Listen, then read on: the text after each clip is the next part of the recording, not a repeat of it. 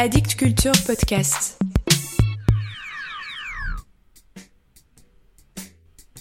Salut à vous. Si vous mettez votre main contre mon ventre, vous risqueriez d'y entendre Mort à la poésie. Mort à la poésie. Mort à la poésie. Je suis un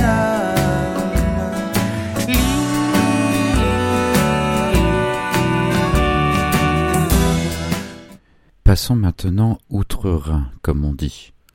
En Allemagne, oui, si vous n'aimez pas les circonlocutions. Nadia Kuchenmeister est née à Berlin-Est en 1981. Elle est traductrice de l'anglais vers l'allemand, critique littéraire, auteure de pièces radiophoniques et poète évidemment. Les éditions Chêne ont publié l'an dernier, dans une traduction de Natacha Ruedin-Royon, son recueil paru en Allemagne en 2014 et intitulé Sous le genévrier. Pour vous qui m'écoutez régulièrement, vous savez mon attirance pour la poésie du quotidien, des petites choses, assez narratives, parfois lyriques, où les poètes transcendent une tasse de café ou un chien qui court après une balle au fond du jardin, sans que cela soit ronflant. Il suffit que ce soit juste. La poésie comme langage le plus direct pour dire la vie. C'est ce que l'on retrouve dans les poèmes de Nadia Kuchenmeister que l'on pourrait diviser en deux catégories. Les poèmes relevant de souvenirs d'enfance, donc d'avant la réunification. Et je pense notamment au magnifique poème en quatre parties intitulé Lumière américaine, que je vous ne lirai pas aujourd'hui, et les poèmes d'aujourd'hui de sa vie d'adulte. Nous y voilà, les presque quarantenaires d'aujourd'hui étaient enfants lorsqu'est tombé le mur de Berlin, et nous parviennent leurs mots, leur poésie, leur littérature, leur bande dessinée. Lisez à ce propos la bande dessinée Marzi racontant l'enfance d'une petite fille en Pologne dans les années 80. J'adore. J'ai eu beaucoup de mal à choisir les poèmes de Nadia Kuchenmeister que je m'apprête à vous lire car j'aurais aimé vous en lire une vingtaine, ce qui aurait été épuisant pour vous comme pour moi. Alors j'en lis trois, dont un tout petit petit. Écoutez. Héliotrope. Mets ta main contre mon ventre, je n'arrive pas à dormir.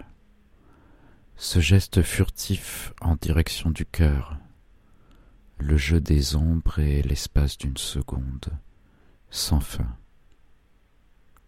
Silencieux conseil, le tien à l'orée du sommeil.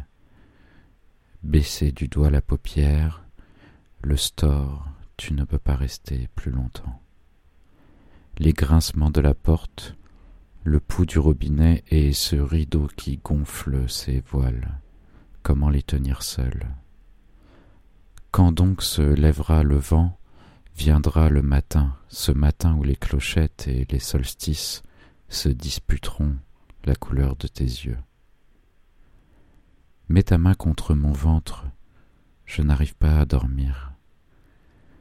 Ce geste furtif en direction du cœur, le jeu des ombres, et l'espace d'une seconde, sans fin, sans fin.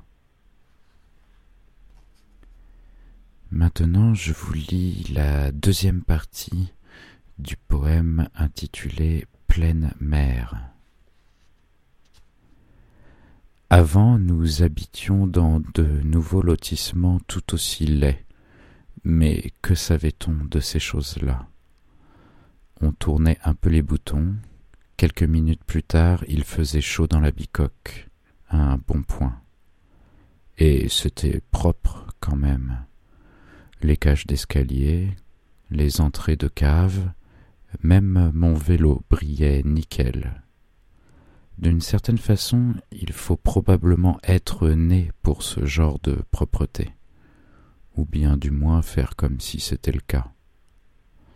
Mais une chose me semblait bizarre on ne voyait quasiment personne.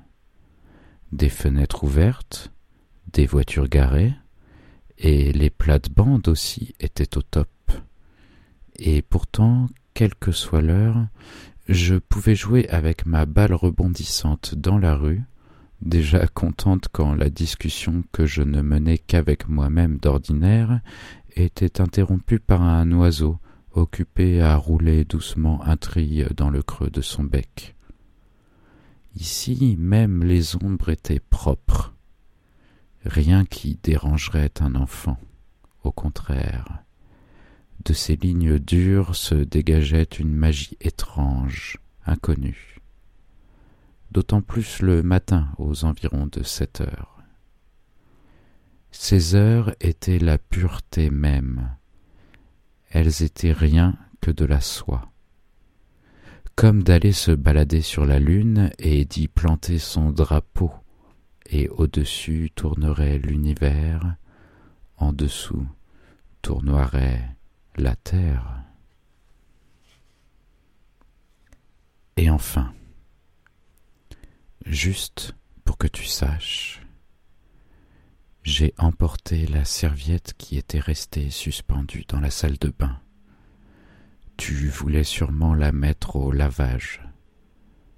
Pardonne-moi, elle était merveilleuse, humide et si fraîche. Voilà pour aujourd'hui. Juste pour que vous sachiez, vous pouvez mettre la poésie au lavage et comme ça, hop, la poésie est morte, vive la poésie.